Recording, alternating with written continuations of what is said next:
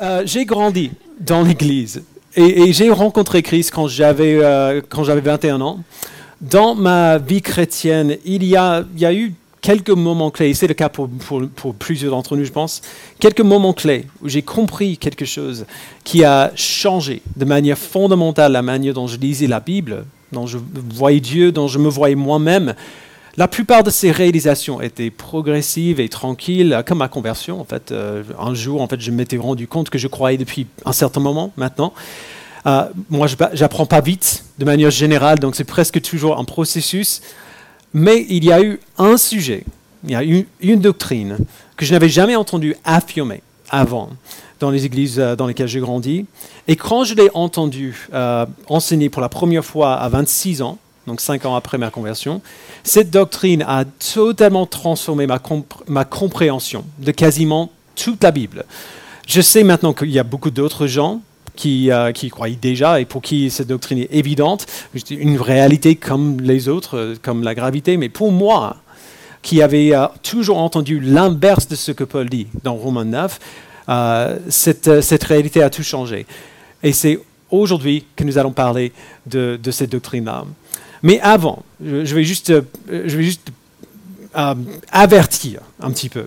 Si vous êtes là pour la première fois, euh, vous nous rendez visite pour la première fois, j'aimerais dire tout de suite que je suis désolé. Ce qu'on va faire aujourd'hui est quelque, peu euh, inhabituel. Euh, D'habitude, nous prêchons à travers des livres de la Bible et, euh, et depuis septembre dernier, nous prêchons à travers le livre de Romains. Euh, de temps en temps, pendant ce livre, nous avons fait des pauses euh, pour parler des sujets qui sont apparus dans le texte euh, qu'on a vu la semaine précédente, qui ne sont pas le message central de ce que Paul dit dans ce texte-là, mais qui sont quand même tellement énormes que nous pensons important qu'on passe un peu plus de temps dessus, euh, parce qu'il peut y avoir des questions qui restent. C'est ce qui est arrivé la semaine dernière quand on a lu, euh, du coup, presque tout de Romains chapitre 9. Le sujet en question, comme vous voyez sur l'écran, c'est la doctrine de l'élection. Alors que ce soit clair, si vous n'êtes pas, d'accord avec nous euh, à ce sujet, il n'y a aucun souci. On le dit au cours de membres, euh, il y a un certain nombre de, sujets euh, que nous croyons, nous les anciens de l'Église, que nous allons enseigner, mais avec lesquels vous n'êtes, avec lesquels vous n'êtes pas obligé d'être d'accord pour être membre de l'Église. Et, d'ailleurs, James Heddy Hutchinson, le directeur de l'Institut euh, de Bruxelles, vient de sortir un livre excellent au sujet des désaccords théologiques qui s'appelle... euh, je crois que j'ai une photo même. Voilà, sacré désaccord. Euh, euh, et en, gros, quels sont les sujets sur lesquels on doit être d'accord? Quels sont les sujets secondaires? Comment on gère ce genre de choses? Euh, C'est vraiment un ouvrage excellent. Il y a plein de chrétiens fidèles qui ne sont pas d'accord avec nous à ce sujet. Mais nous, et quand je dis nous encore, c'est les anciens de l'Église qui avons la responsabilité de vous prêcher tout le conseil de Dieu. Nous croyons que c'est vrai. Et je ne connais pas d'autre moyen de parler de l'Évangile en détail sans l'inclure. Et donc voici le plan pour aujourd'hui. Comme je dis, ça va, ça va être un peu étrange. Je vais commencer en donnant une définition rapide de la doctrine de l'élection, parce qu'il y a peut-être des gens ici qui ne savent pas du tout de quoi je parle. Euh, après, on va revoir rapidement ce qu'on a vu dimanche dernier, avant d'aller en plus de profondeur dans les versets qu'on vient de lire, les versets 14 à 23, euh, euh, qui parlent explicitement de ce sujet. Et à la fin, je vais aborder quelques questions qu'on pose fréquemment à ce sujet. Donc, plus ou moins, c'est ça qu'on fait. Et on va faire une pause au milieu pour chanter parce qu'on aura besoin de souffler, je pense. Euh, D'abord, avant de lire le texte, qu'est-ce que cette doctrine dit? Qu'est-ce que la doctrine de l'élection? Euh, euh, Fred Zaspel donne cette définition, dé- définition que je trouve excellente. Il dit la doctrine de l'élection établit que Dieu a choisi ceux qu'il allait sauver et que son choix précède toute appréciation de notre foi. Le décret éternel de Dieu englobe toutes choses et le salut est également conforme à son dessein bienveillant. Dieu sauve ce qu'il a choisi de sauver. Voilà en résumé en quoi consiste la doctrine de l'élection. Alors déjà là, vous êtes peut-être mal à l'aise. Euh, la doctrine de l'élection nous dit que avant la création du monde, Dieu avait déjà choisi qu'il allait sauver, et non pas grâce à quoi que ce soit en nous, mais seulement à cause de sa volonté et de sa grâce. Euh, je laisse la définition sur l'écran pendant un, instant parce qu'elle fait référence à plusieurs passages euh, bibliques qui ne sont pas Romains 9, et j'aime bien ça. Euh, mais comme beaucoup d'entre vous le savent, Romains 9, quand on commence à parler de ce sujet avec d'autres chrétiens, Romains 9, c'est presque toujours le premier texte vers lequel on se tourne pour parler de ce sujet. Pourquoi? Pourquoi est-ce que ce, passage est, est, presque le passage clé? Personnellement, moi, je préfère Éphésiens 1 et 2 euh, ces chapitres donnent une image, je trouve, bien plus complète de ce qui se passe dans le salut, parce que Éphésiens 1 et 2, contrairement à Romains 9, euh, c'est, euh, ce qui se passe dans le salut, c'est le message de ces chapitres-là. Et dans notre série qu'on a appelée Distinctif, quand j'ai prêché à ce sujet, c'est Éphésiens 1 et 2 que j'ai prêché. Mais je pense que les gens aiment se servir de Romains 9 pour parler de l'élection, parce que le langage de Paul ici est très clair très clair. Au moins en ce qui concerne l'élection, Romain 9 est difficile à comprendre, euh, non, surtout parce que c'est difficile à accepter. On veut penser que nous avons mal compris ce que Paul dit, alors que probablement on a très bien compris ce que Paul dit, mais on n'aime pas ça. Euh, et donc si vous vous braquez sur Romain 9, c'est pas grave, n'arrêtez pas là. Il y a plein d'autres textes qui parlent de ce même sujet. La question quand même plus importante, je pense, c'est pourquoi est-ce que Dieu voulait nous communiquer ça? C'est lui qui a inspiré la parole. Euh, il aurait très bien pu ne pas nous parler de ce sujet du tout et juste nous laisser penser que c'était euh, que notre salut, euh, c'est nous qui l'avons choisi.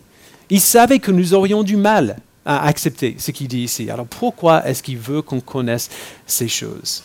C'est à cette question-là qu'on va essayer d'y répondre ce matin. On va lire dans Romains 9, euh, mais rapidement.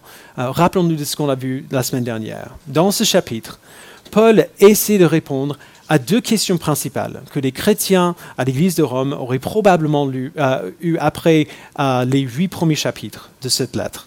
Les deux questions sont est-ce que Dieu est fidèle et est-ce que Dieu est juste? Et la réponse de Paul à ces deux questions est absolument oui.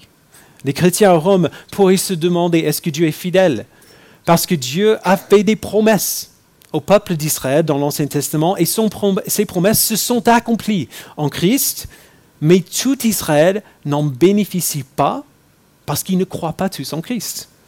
Alors Paul prend le temps dans les versets 6 à 13 de montrer que Dieu a toujours dit que ces promesses s'accompliraient à travers et pour certaines personnes et pas d'autres. Il est parfaitement consistant dans ce qu'il fait. Il fait ce qu'il dit. Et les chrétiens à Rome euh, aussi pourraient se demander, est-ce que Dieu est juste? Parce que le choix de Dieu de sauver certains et pas d'autres ne nous semble pas très juste. On a frôlé la réponse de Paul la semaine dernière, mais on la verra en plus de détails euh, aujourd'hui. La dernière fois, j'ai essayé de nous garder bien ancrés euh, dans le contexte de l'Église à Rome, parce que c'est la seule manière de voir vraiment ce que Paul enseigne ici. Son message principal dans ce chapitre n'est pas du tout centré sur nous, mais sur Dieu, sur ce que Dieu fait. Quand même, cela dit, on a du mal à, ne pas ressentir les choses, euh, ces choses qu'il dit pour nous. On a du mal à ne pas les prendre personnellement. Et donc, regardons d'un peu plus près. Dans les versets 6 à 13, euh, Paul nous a donné deux exemples des choix de Dieu dans l'Ancien Testament. Il a parlé de Dieu qui choisit Abraham d'abord, et puis de Dieu qui choisit Jacob. Et suite à ces exemples, il anticipe la première, objection qu'on pourrait avoir après avoir lu ça. Lisons encore verset 14. Que dirons-nous donc? Dieu serait-il injuste? Certainement pas. En effet, il dit à Moïse, je ferai grâce à qui je veux faire grâce, et j'aurai compassion de qui je veux avoir compassion. Ainsi donc, cela ne dépend ni de la volonté euh, ni des efforts de l'homme, mais de Dieu qui fait grâce. Le choix de Dieu de sauver certaines personnes et pas d'autres, du peuple d'Israël et des nations païennes, n'est pas injuste, Paul dit, parce que son autorité de sauver qui il décide de sauver fait partie de son identité en tant que Dieu. Fait partie de qui il est. Paul dit ce qu'il dit et surtout il donne des, exemples qu'il donne pour une très bonne raison. Dans le verset 15, vous voyez, il y a une partie qui est en italique sur l'écran. Euh, dans le verset 15, Paul cite le livre de l'Exode euh, Exode 33, 19. Je ne sais pas si vous vous souvenez de l'histoire. Moïse se trouve dans la tente de la rencontre, il parle à Dieu et il fait une demande assez osée quand même à Dieu. Il dit, fais-moi voir ta gloire. Comment est-ce que Dieu répond? À Moïse On va lire le verset original, Exode 33, verset 19. L'Éternel répondit, je ferai passer devant toi toute ma bonté, et je proclamerai devant toi le nom de l'Éternel. Je fais grâce à qui je veux faire grâce, et j'ai compassion de qui je veux avoir compassion. Donc l'Éternel, quand on voit ça dans, l'Ancien Testament surtout, c'est le titre euh, que la plupart des traducteurs utilisent pour traduire le nom Yahvé en hébreu. Euh, c'est le nom que Dieu s'est donné la première fois qu'il a parlé à Moïse euh, dans, Exode 3. D'abord, bah, Moïse se trouve devant le buisson, on dit buisson ardent, je m'en souviens plus, voilà, le buisson ardent. et après, Dieu se présente il dit qui il est. D'abord, il s'appelle Je suis celui que je suis, qui est quand même bizarre. Euh, puis il se donne le nom propre de Yahvé. Et il utilise ces deux, Je suis et Yahvé, de manière un peu synonyme. Les deux mots euh, ont des racines similaires. Donc lorsque Dieu se présente, il ne se donne pas un nom de famille, ce qui est normal, euh, genre toutes les familles viennent de lui et pas le contraire. Il s'appelle Yahvé, je suis. Autrement dit, Dieu est la source de tout être, le début et la fin de toute la création.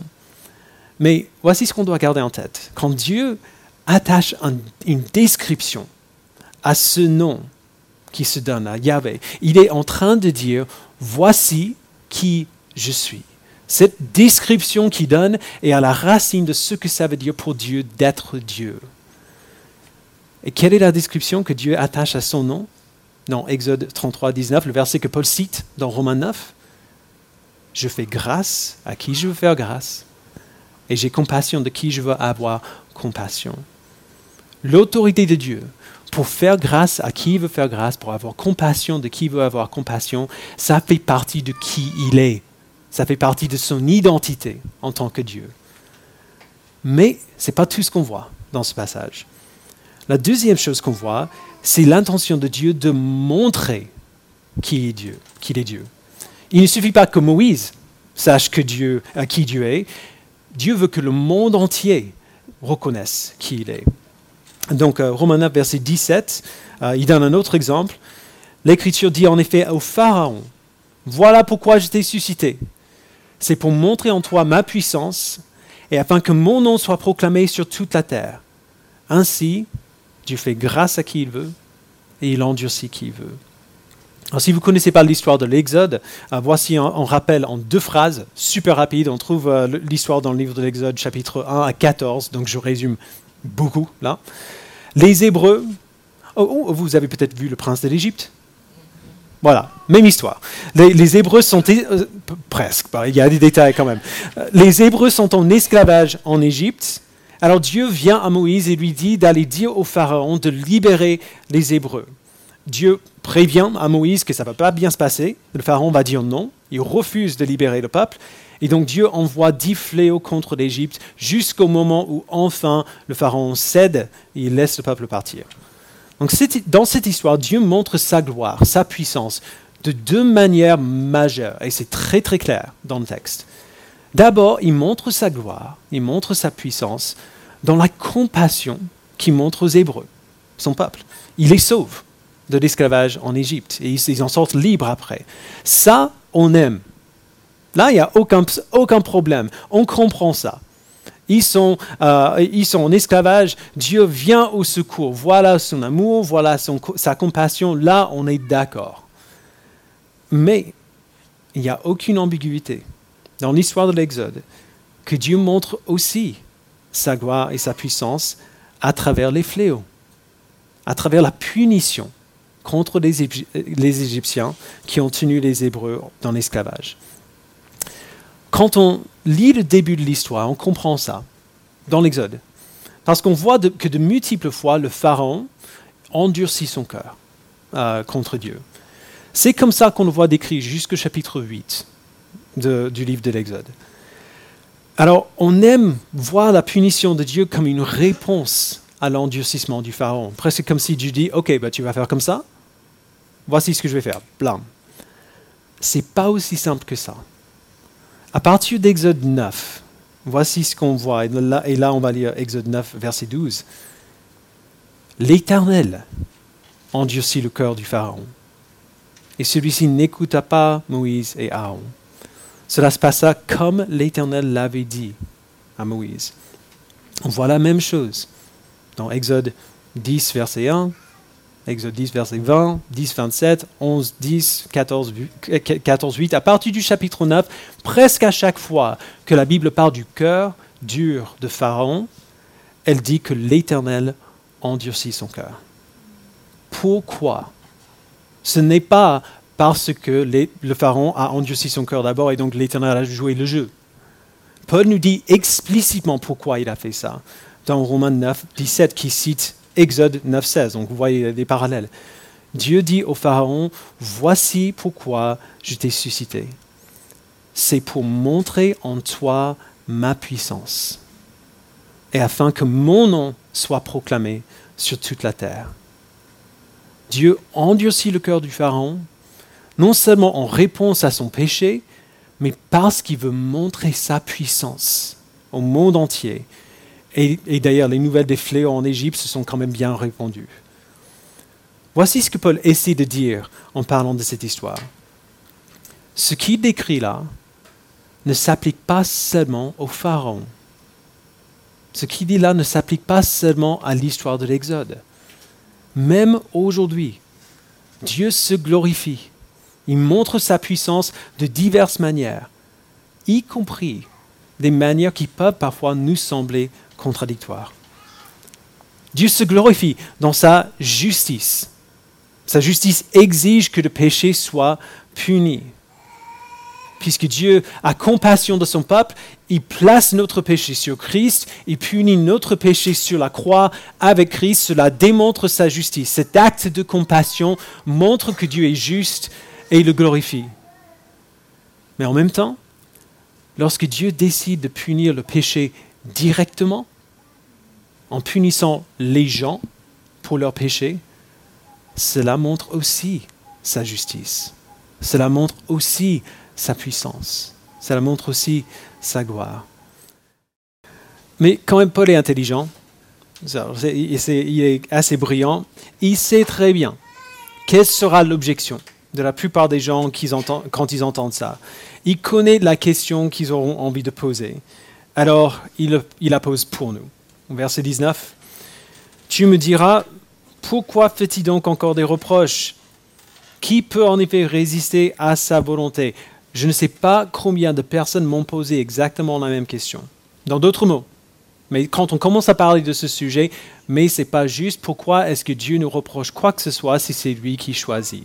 C'est une bonne question, je trouve, moi personnellement, mais la réponse de Paul est surprenante, parce que ce n'est pas une réponse à la question. C'est un rappel de qui nous sommes. C'est un appel à l'humilité. Du coup, c'est frustrant pour nous qui voulons une réponse à cette question. Paul ne nous donne pas cette satisfaction-là. Verset 20. Mais toi, homme, qui es-tu pour entrer en contestation avec Dieu? L'objet dira-t-il à celui qui l'a façonné, pourquoi m'as-tu fait ainsi? Le potier n'était pas le maître de l'argile pour faire avec la même pâte un ustensile d'un usage noble et un ustensile d'un usage méprisable. Alors c'est dur, et c'est dur pour nous, mais on, mais on doit l'entendre. Le but de Dieu en nous créant, le but de Dieu en créant l'humanité n'était pas de nous célébrer n'était pas principalement de prendre soin de nous, de, de, nous mettre en avant, de nous mettre au centre. Dieu ne se sentait pas seul avant d'avoir créé le monde. Il n'y avait pas euh, un, vide en forme, genre, en forme de bonhomme qu'il essayait de combler en créant l'humanité. Il ne manquait de rien quand Dieu a créé l'homme, il n'essayait pas euh, il n'essayait pas de remplir un vide qui se trouvait en lui-même. Il a créé toutes choses parce qu'il prenait plaisir en lui-même au point qu'il désirait montrer qui il est à d'autres. Alors nous, on entend ça comme de la vanité, parce que si c'était un homme qui avait fait ça, ce serait de la vanité. Mais dans le cas de Dieu, c'est tout sauf. Dieu est le seul être qui mérite vraiment d'être célébré à ce point. C'est le seul être qui est réellement puissant et glorieux à ce point, qui mérite réellement autant d'adoration. C'était son but, de montrer sa puissance, de montrer sa grandeur. Et s'il veut montrer sa grandeur et sa gloire et sa puissance de la manière la plus complète possible, il va la montrer de tous ses angles variés, de toutes ses manières variées. Il y a deux manières que Paul souligne dans ce texte, deux manières dont Dieu montre sa puissance. Alors évidemment, ce n'est pas les seules que la Bible mentionne, mais c'est les deux que Paul souligne ici. La première, la première manière dont Dieu démontre sa puissance, c'est en montrant sa colère contre le péché. Et le deuxième, c'est en montrant sa compassion aux pécheurs. Donc exactement comme dans le livre de l'Exode. Verset 22. Que dire si Dieu, voulant montrer sa colère et faire connaître sa puissance, a supporté avec une grande patience des vases de colère, tout prêts pour la perdition. Et que dire s'il a voulu faire connaître la richesse de sa gloire envers des vases de compassion qu'il a d'avance préparés pour la gloire. Autrement dit, lorsque Dieu permet à un pécheur de continuer de vivre, c'est pour une de deux raisons possibles. La première raison, c'est de montrer sa colère et faire connaître sa puissance en punissant le pécheur pour son péché. Et d'ailleurs, c'est ça que nous méritons tous. Nous devrions tous être ces vases de colère, tout prêts pour la perdition. La deuxième raison pour laquelle il nous permet de vivre, c'est de faire connaître la richesse de sa gloire en nous montrant sa compassion. N'est pas du tout ce qu'on mérite, mais c'est ce qu'on a reçu si nous sommes en Christ. Alors évidemment, nous préférons l'une à l'autre. Nous préférons que Dieu montre sa compassion. Mais ce n'est pas l'un ou l'autre.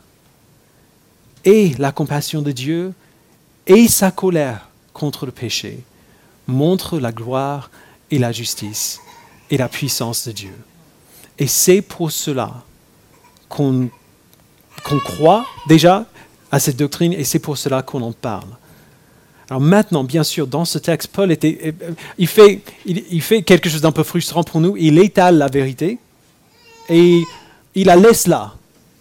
il nous dit ces choses comme s'il ne venait pas de dire, de, lâcher une bombe atomique de vérité, et puis continue son chemin. La doctrine de l'élection n'est pas son message principal ici. Donc c'est pour ça qu'il ne, ne va pas plus loin. Du coup, quand nous, on lit le texte, on peut avoir des questions sérieuses suite à, tout cela. La première fois que j'ai entendu ce texte prêché, j'étais très, très mal. Pendant une bonne semaine où j'ai pas dormi, j'ai pas beaucoup dormi, euh, j'ai beaucoup beaucoup lu et c'était vraiment dur pour moi. Après avoir lu ce texte, on peut être assez dérouté. Et donc, on va simplement voir quelques-unes de ces questions, pas toutes évidemment, mais au moins quelques-unes. Première question. Comment est-ce que ce choix de Dieu peut être juste? On a parlé de ça la semaine dernière. La question que la plupart euh, des chrétiens se posent, des, chrétiens juifs et non juifs dans l'Église de Rome déjà, c'est pourquoi est-ce que Dieu ne sauve pas tout Israël? Et c'est la question que nous, on veut poser aussi. Pourquoi Dieu, Dieu ne sauve pas tout le monde? Mais ce n'est pas la bonne question. La bonne question, c'est plutôt pourquoi est-ce que Dieu sauve qui que ce soit? Il n'était pas obligé de le faire. Nous étions tous, nous sommes tous naturellement en rébellion contre lui. Nous sommes tous pécheurs. Nous méritons tous sa punition. Pourquoi il ne fait pas ça? Pourquoi il ne nous donne pas tous ce que nous méritons? C'est pour ça que pendant les quatre premiers siècles de l'Église, la question principale que les chrétiens se posaient n'était pas pourquoi est-ce que Dieu ne sauve pas tout le monde, mais plutôt comment est-ce qu'un Dieu juste peut sauver des pécheurs? C'est ça la bonne question. Alors peut-être qu'on pourrait dire que l'élection n'est pas juste, mais on ne peut pas le dire de la manière dont nous on l'entend. Si l'élection est injuste, c'est parce que personne ne mérite que Dieu choisisse de le sauver. Personne. Deuxième question qui est en lien, pourquoi est-ce que c'est une bonne nouvelle? La réponse facile, c'est que Dieu nous a sauvés quand même, genre malgré le fait qu'on ne méritait pas. Mais je sais pourquoi beaucoup de gens posent cette question. C'est la même raison pour laquelle je, me la posais aussi au début. On, pose cette question par souci des gens qu'on connaît et qu'on aime, qui rejettent Dieu aujourd'hui. Alors j'espère, surtout si vous étiez là dimanche dernier, j'espère qu'en lisant Romains 9, vous voyez que Paul partage ce fardeau-là. Il commence ce chapitre en parlant du, chagrin continuel, sa grande tristesse dans son cœur pour des gens qui, euh, qui, ne connaissent pas Dieu aujourd'hui. Il ne dit pas ces choses à la légère. Et la nouvelle de la justice de Dieu, euh, qu'on vient de voir, c'est une bonne nouvelle en ce qui concerne les gens qui le rejettent. On devrait se réjouir dans la justice de Dieu contre le péché, quelle que soit la forme qu'elle prend. Mais c'est évidemment une bonne nouvelle pour nous aussi, les chrétiens. Et c'est très simple. Ce que Dieu choisit, Dieu accomplit. Ce que Dieu choisit de faire, il fait. Point. Le psalmiste l'a dit euh, ainsi dans le psaume 115, verset 3. Il dit, Notre Dieu est au ciel, il fait tout ce qu'il veut. On a aussi parlé de ça la semaine dernière. Puisque Dieu est Dieu, chaque promesse qu'il fait sera accomplie. Sa fidélité à ses promesses est en partie ce qui fait qu'il soit Dieu. C'est aussi lié à son identité en tant que Dieu. Cette réalité ne fait pas que nourrir notre assurance, elle nourrit aussi notre louange. Nous adorons le Dieu qui est Dieu. Nous adorons le grand Je suis qui est vraiment assez grand pour supporter le poids de l'adoration de l'univers entier. Il est assez grand pour accomplir même des promesses qui semblaient plus impossibles. Ce que Dieu choisit, Dieu accomplit.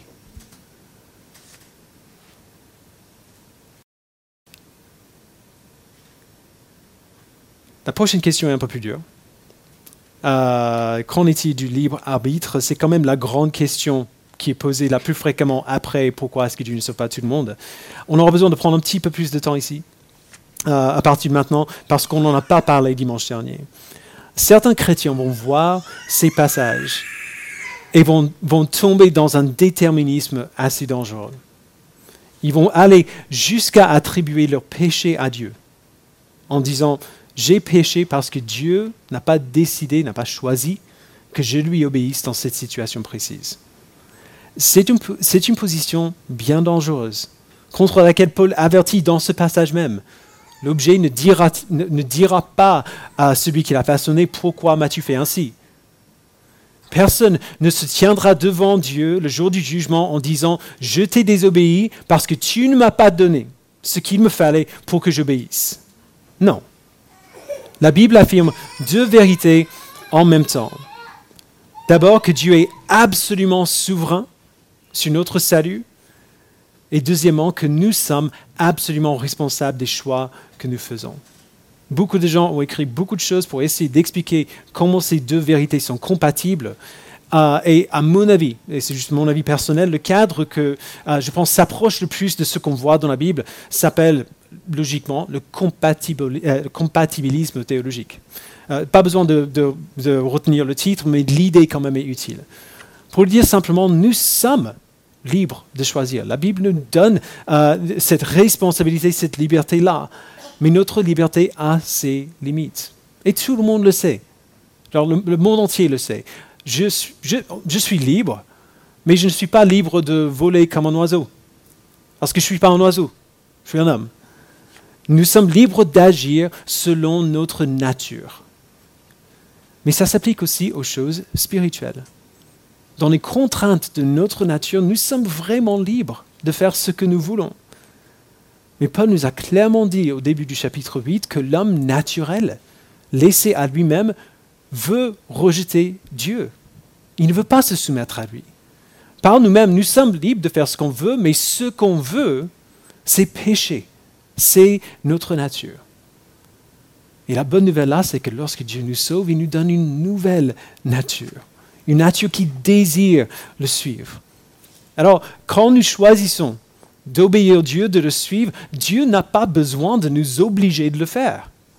C'est ce que nous voulons. Nous sommes libres de lui obéir parce que notre nouvelle nature nous donne cette liberté-là. Pour le dire simplement, personne encore ne, pourra se tenir devant Dieu face à leur péché et dire je ne voulais pas faire ça. Tout le monde va devoir avouer devant le Dieu éternel quand j'ai péché, c'est que je voulais le faire. C'est ce que je voulais. Tout le monde qui est sauvé va dire, je t'ai choisi. Non pas parce que je le voulais au, départ, mais parce que tu as ouvert mes yeux. Et quand je t'ai vu tel que tu es, j'avais envie de te choisir. Comment ne pas en avoir envie quand Dieu nous fait voir qui il est vraiment? Alors, je sais que cette réponse n'est pas entièrement satisfaisante, parce qu'il n'y a pas de texte qui dit exactement ce que je viens de dire, c'est normal. On doit quand même garder quelque chose en tête. La Bible ne répond jamais directement à la question du libre arbitre et comment tout ça marche, parce que ce n'est pas son but. Ce n'est pas le but de la Bible. On a tendance à venir à la Bible avec un tas de questions et à être frustré quand la Bible ne donne pas les réponses aux questions que nous avons. Mais la Bible n'essaie pas de répondre à toutes nos questions la Bible nous dit quelles questions nous devrions poser. Elle nous dit quelles sont les questions qui sont vraiment essentielles. Alors ces dernières questions, à mon avis, sont des questions que nous devrions poser. Si Dieu décide de qui il va sauver, à quoi est-ce que ça sert de prier pour les perdus? Si Dieu a décidé avant la fondation du monde de qui il allait sauver, pourquoi est-ce qu'on prie Pour que nos amis, nos collègues, nos voisins, notre famille soit sauvé Alors, la réponse est un peu mystérieuse, mais on le voit partout dans la Bible, et c'est une pure grâce de la part de Dieu. Parfois, Dieu intervient souverainement dans les affaires du monde sans aucune demande de la part de qui que ce soit, parce qu'il est Dieu. C'est sa création, il en fait ce qu'il veut. Mais le schéma régulier que nous voyons dans la Bible, c'est que Dieu aime accomplir ses plans à travers les prières de son peuple. Il nous dit quoi prier, il nous dit comment prier. Et puis, il accomplit le plan qu'il a établi avant la fondation du monde en réponse aux prières qu'il nous a enseigné de prier. C'est incroyable. Et Dieu n'était pas obligé de le faire ainsi, mais c'est ce qu'il fait. Et c'est pourquoi Paul lui-même prie pour les Juifs qui ont rejeté Christ. Au début du chapitre 10, qu'on va voir dimanche dernier, euh, prochain, et il dit, frères et sœurs, le vœu de mon cœur et ma prière pour les Israélites, c'est qu'ils soient sauvés. Il parle des Israélites qui rejettent Dieu aujourd'hui. Alors, est-ce que Paul est certain que tous les Israélites seront sauvés? Non. Paul n'est pas Dieu. Mais ça ne l'empêche pas de prier pour eux parce qu'il sait que Dieu accomplit son plan à travers les prières de son peuple. La prochaine question est similaire. Si Dieu décide de qui il va sauver, à quoi est-ce que ça sert de partager l'évangile? L'évangélisation, ça sert à quoi? Si c'est Dieu qui choisit. La réponse à cette question est aussi similaire. De temps en temps, Dieu sauve quelqu'un directement, comme ça, sans aucune aide extérieure. Il a sauvé l'apôtre Paul euh, sur la route de Damas en l'appelant depuis le ciel, en le rendant aveugle, quand même. Alors, œuvre surnaturelle de la part de Dieu. Il y a quelqu'un de notre Église qui a grandi dans l'islam et qui a commencé à chercher Jésus-Christ parce, qu'il a fait un rêve sur lui.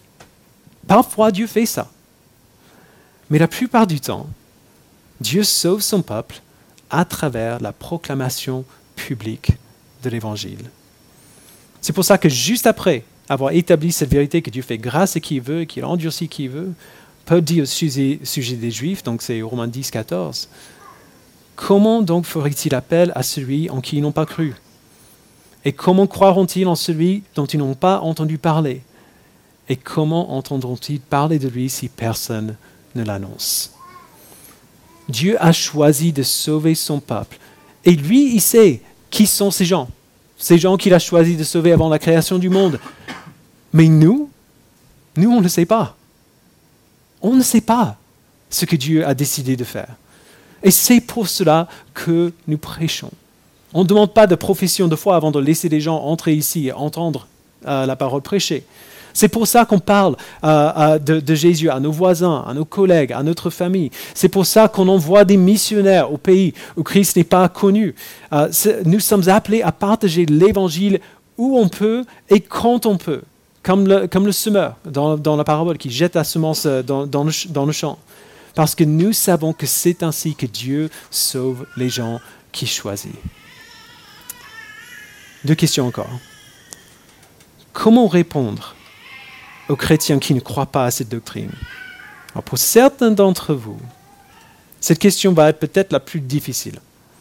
Parce qu'il y a beaucoup de gens qui ne sont pas d'accord avec ce que j'ai dit aujourd'hui, peut-être même beaucoup de gens ici.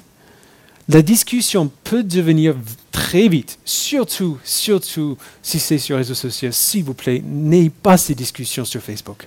C'est le pire endroit pour avoir ce genre de discussion. Ça peut devenir très vite animé, même hostile. Notre instinct est de prendre parti et de penser que notre équipe, entre guillemets, est plus près de Dieu que l'équipe adverse. Alors, je crois fermement que cette doctrine est vraie. Je la vois clairement enseignée dans la Bible. Mais on a besoin de faire très attention à ce que ça nous fait penser à notre propre sujet. Euh, il y a une histoire que j'adore au sujet de George Whitfield l'évangéliste euh, anglais du XVIIIe euh, siècle. Alors, Whitfield était calviniste. Il tenait fermement à la doctrine de l'élection. Mais il avait un ami, un théologien et évangéliste aussi très connu qui s'appelait John Wesley. Wesley n'était pas du tout calviniste. Il, était en franc désaccord avec Whitfield à ce sujet et tout le monde le savait à l'époque. C'était des euh, contemporains. Alors un jour, Whitfield a prêché lors d'un événement et il y avait apparemment un temps euh, de, questions après. Une des, personnes qui était là a levé la main et lui a demandé Monsieur Whitfield, pensez-vous que vous verrez John Wesley au paradis? Whitfield a réfléchi un instant et puis a dit Non, je ne pense pas que je le verrai au paradis. Alors tout le monde a fait parce qu'il a donné la réponse un peu provocatrice. Il y a eu une longue pause et puis Whitfield dit, je ne pense pas que je vais au paradis parce que M. Wesley sera si proche du trône et moi si loin qu'il me sera impossible de le voir. Alors ce que je vais dire pour certains plus que d'autres, cette doctrine et les autres doctrines de la grâce, comme on les appelle, ne définissent pas notre foi ces choses ne définissent pas notre foi. La justice et la compassion de Dieu en Jésus-Christ définissent notre foi. C'est ça qui fait de nous des chrétiens. C'est sur ça qu'on a besoin d'être d'accord. À ce stade dans ma vie, je ne peux pas comprendre, je, je dis honnêtement, je ne peux pas comprendre comment quelqu'un ne peut pas croire que cette doctrine est vraie, et je ne peux pas comprendre comment un chrétien peut être heureux sans croire que cette doctrine est vraie moi, je serais en panique tout le temps si ce n'était pas le cas. Parce que comme euh, c'est Spurgeon qui a dit, si, si, je pouvais, euh, si je pouvais rejeter Dieu, rejeter le choix de Dieu, je le rejetterais mille fois par jour. Je me connais. En même temps, même si j'ai du mal à comprendre, je connais plein de chrétiens très heureux qui aiment Christ de tout leur cœur, qui ne croient pas que cette doctrine est vraie. Je ne les comprends pas. Et ce serait difficile de travailler avec eux dans certains domaines. Mais est-ce que je les aime? Absolument. Est-ce que je les verrai au paradis? Absolument. Évidemment, Whitfield ne parlait pas littéralement. Comment est-ce que je sais qu'ils seront là avec moi au paradis? Parce que la doctrine de l'élection me dit que ma doctrine ne m'a pas sauvé. Seulement la grâce et la compassion infinie de Dieu m'a sauvé. D'où la dernière question. Cette doctrine produit-elle un manque d'amour dans les chrétiens? Une des critiques les plus fréquentes et justes envoyées contre ceux qui tiennent à cette doctrine, c'est qu'il manque souvent d'amour. Euh, malheureusement, un grand nombre de chrétiens qui tiennent à cette doctrine deviennent insensibles. Ils commencent à voir les non-croyants presque comme une autre espèce, euh, qui, n'appartiennent peut-être pas à la famille. Ils mettent tellement l'accent dans leurs esprits sur la souveraineté de Dieu qu'ils oublient l'amour de Paul pour les membres de son peuple qui sont peut-être perdus. Ils oublient la grande tristesse et le chagrin continuel dans son cœur pour ces Juifs qui ont rejeté Christ. Cette doctrine, peut-être plus que toutes les autres, devrait avoir ce résultat-là. Non pas un manque d'amour, mais un amour encore plus intense, encore plus aigu. Plutôt que de nous rendre insensibles et indifférents à ceux qui rejettent Christ, cette vérité devrait nous rendre tendres envers eux. Pourquoi? Parce que cette doctrine nous dit que nous ne sommes pas sauvés parce que nous avons choisi Dieu. Nous sommes sauvés parce que Dieu nous a choisis. Et ce choix n'avait rien à voir avec quelque chose de bon ou de mauvais en nous. Nous n'avons pas fait ça. Nous ne sommes pas croyants parce que nous étions tellement intelligents qu'on a compris quelque chose que les autres ont raté. Si nous sommes sauvés, ce n'est que par la grâce de Dieu. Paul dit dans Ephésiens 2, 8 et 9, un passage très connu, c'est par la grâce que vous êtes sauvés, par le moyen de la foi, et cela ne vient pas de vous. C'est le don de Dieu. Ce n'est pas par les œuvres, afin que personne ne puisse se vanter. Si nous croyons dans notre cœur et nous confessons que Jésus est Seigneur et que, Christ euh, que Dieu l'a ressuscité des morts, et si cette conviction nous fait ressembler, alors lentement mais sûrement, de plus en plus à Christ, alors ce n'est pas nous qui avons fait ça. C'est seulement grâce à la compassion de notre Dieu qui a choisi de nous sauver. Alors de toutes les doctrines de la foi chrétienne, la doctrine de l'élection devrait nous rendre humbles et aimants et patients avec ceux qui rejettent Christ aujourd'hui. Parce que ce n'est que la grâce de Dieu qui fait que nous ne le rejetions pas aujourd'hui. Et nous ne savons pas qu'il a choisi de sauver demain. Je vous invite à prier. Père, nous te remercions infiniment d'avoir choisi avant la création du monde de nous sauver afin que nous soyons saints, saints et sans défaut devant toi. Merci de nous avoir bénis de toute bénédiction spirituelle dans les lieux célestes en Jésus-Christ. Merci Père de nous avoir lavés, purifiés de nos fautes, pardonnés, adoptés, scellés par ton esprit. De nous avoir donné cette assurance que si tu as choisi de nous sauver, tu ne nous lâcheras pas. Je prie, Père, que tu nous gardes de la tentation de, de nous disputer autour de ce sujet, de débattre ce sujet comme s'il n'y avait, pas, avait pas un impact personnel envers de vraies personnes quand nous en parlons.